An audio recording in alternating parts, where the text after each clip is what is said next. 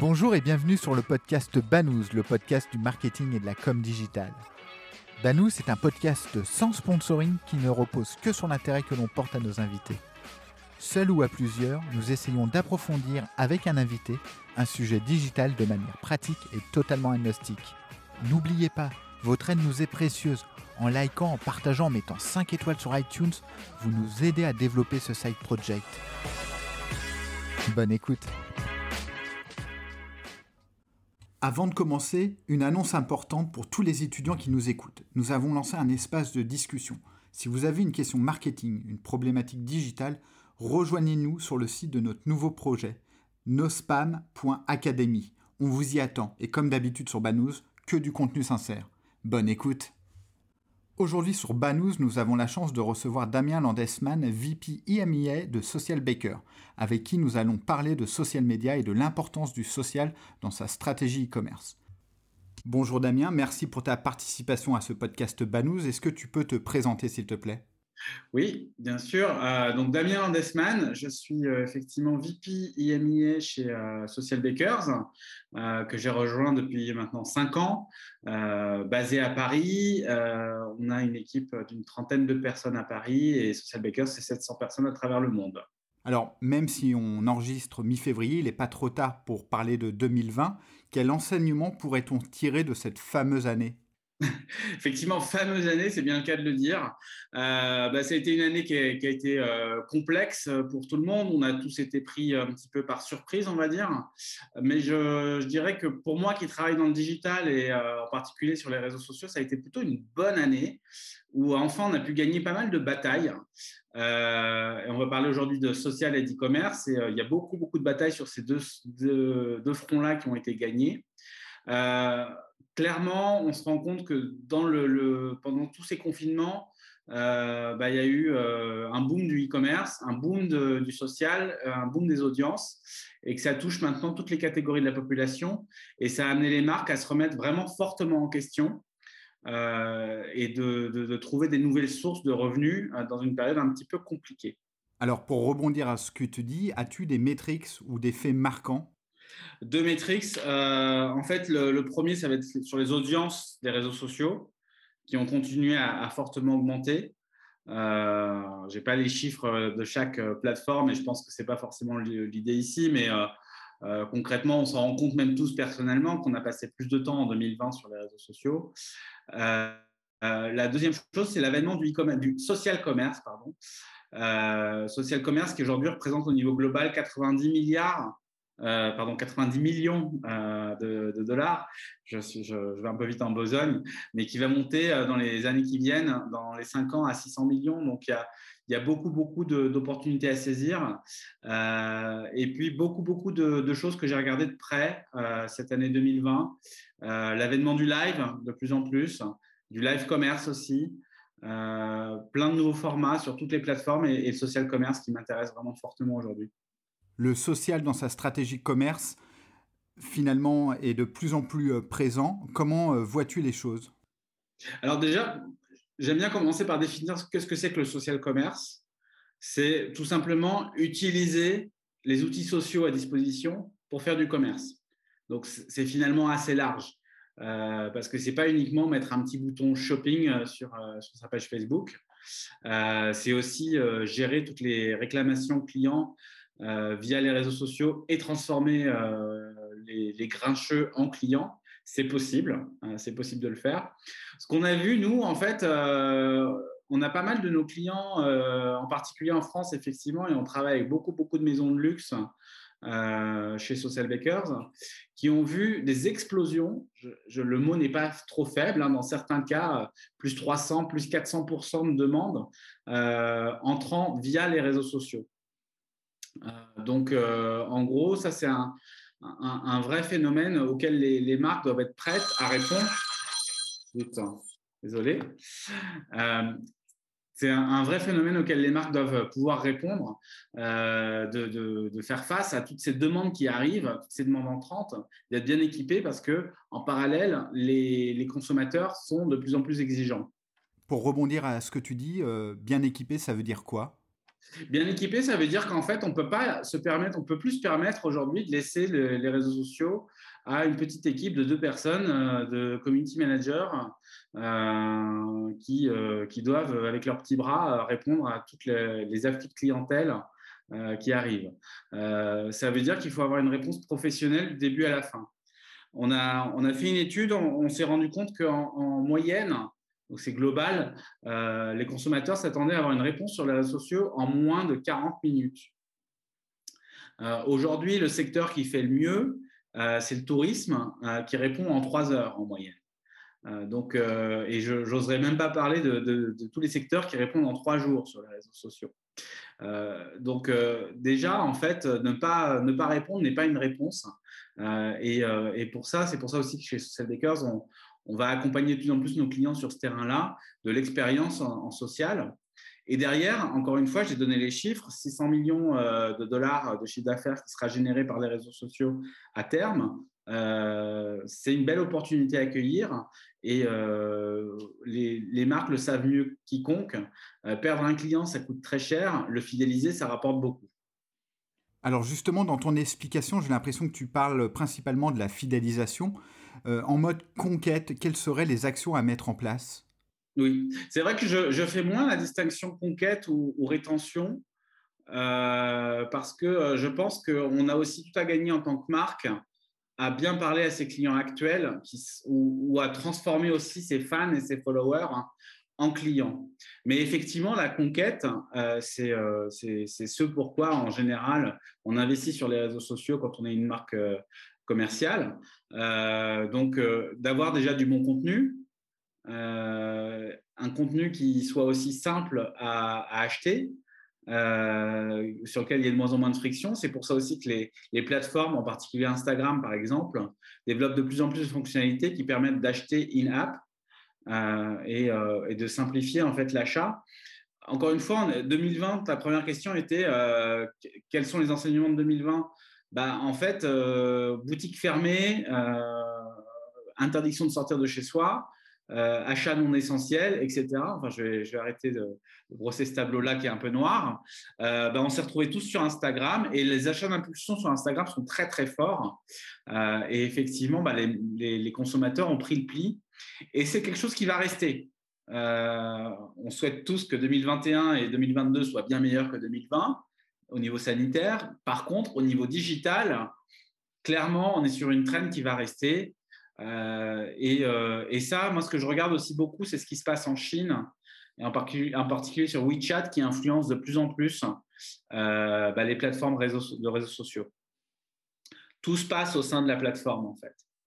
Dans le domaine de l'influence, quelle stratégie adopter Se focaliser uniquement sur les gros influenceurs ou finalement cibler les plus petits, plus affinitaires, même si finalement ça, on pourrait monter une usine à gaz Qu'est-ce que tu en penses? Euh, non, euh, j'aime pas trop parler d'usine à gaz quand on parle de digital, dans le sens où je pense qu'il faut tester des choses. Il euh, ne faut pas avoir peur de, tester des choses. Si, vous ne testez pas, c'est vos concurrents qui vont tester. après, c'est vrai que sur l'influence, il y a eu deux, deux phénomènes assez forts. Euh, il y a d'une part euh, eu quelques scandales quand même et de la mauvaise data et certains influenceurs qui ont, cru vouloir en faire un métier qui n'était pas forcément euh, aussi influent que ce qu'on pouvait penser. la deuxième chose aussi, c'est bah, le, phénomène du confinement et du Covid. Euh, où bah, les influenceurs eux-mêmes, euh, bah, ils n'avaient pas forcément une vie de rêve, euh, ils étaient aussi bloqués à la maison, comme nous tous, ils ne pouvaient pas voyager, etc. Ça a eu un vrai impact.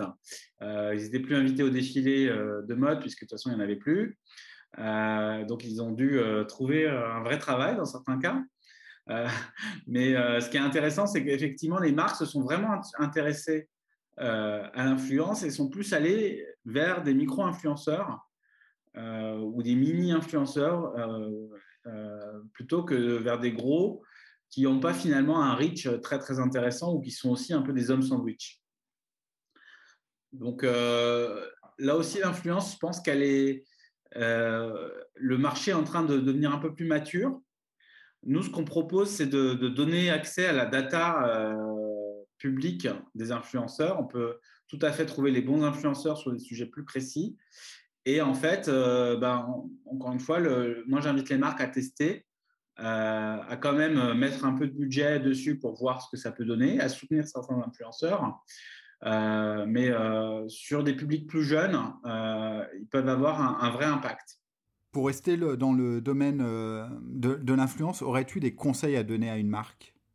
Sur, l'influence, d'abord, c'est le BABA pour moi, pour, toute campagne, que ce soit de l'influence ou pas, euh, savoir quel est l'objectif euh, final. Donc, si c'est travailler une nouvelle cible, moi, je, travaille, enfin, je, réfléchirais plutôt par cible et par produit, déjà. et qu'est-ce que je veux en faire? Est-ce que c'est une nouvelle gamme de produits? Euh, est-ce que c'est pour rajeunir ma marque, par exemple? Euh, que, Quel est l'objectif final? Euh, Ensuite, utiliser la data. Moi, donc ça fait chez Social Bakers 5 ans que, je travaille sur de la data sociale. Et quand je vois toute la data qu'on a à disposition et comment les marketeurs, malgré tout, l'utilisent pas encore suffisamment, je me dis que c'est vraiment criminel de ne pas utiliser toute la data qui est à disposition et de, lancer des, des, des ronds, enfin des, euh, des choses dans l'eau sans, sans, sans, aucune data. Euh, donc, avoir des, des, décisions data-driven dans le choix de mes influenceurs. Et ensuite, mesurer. Mesurer. Euh, on a des viviers très intéressants. Je pense à TikTok en particulier aussi, qui est quand même une plateforme qui est vraiment intéressante à travailler pour les marques. il y a trop de marques qui sont frileuses sur TikTok, TikTok aujourd'hui, alors qu'il y a certains influenceurs qui peuvent être intéressants à travailler. Mais bah, test and learn, euh, et euh, répéter euh, ce qui a bien marché et améliorer ce qui a moins bien marché.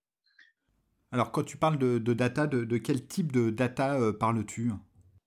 Alors, le type de data, par exemple, si on reste sur l'influence, la data qu'on va proposer, c'est, par exemple, on voit, si je n'ai pas de, plateforme comme la nôtre, par exemple, où on mouline toute la data, je vais regarder sur Instagram et je vais voir que telle jeune fille est très jolie et qu'elle a des, partenariats avec des marques de beauté.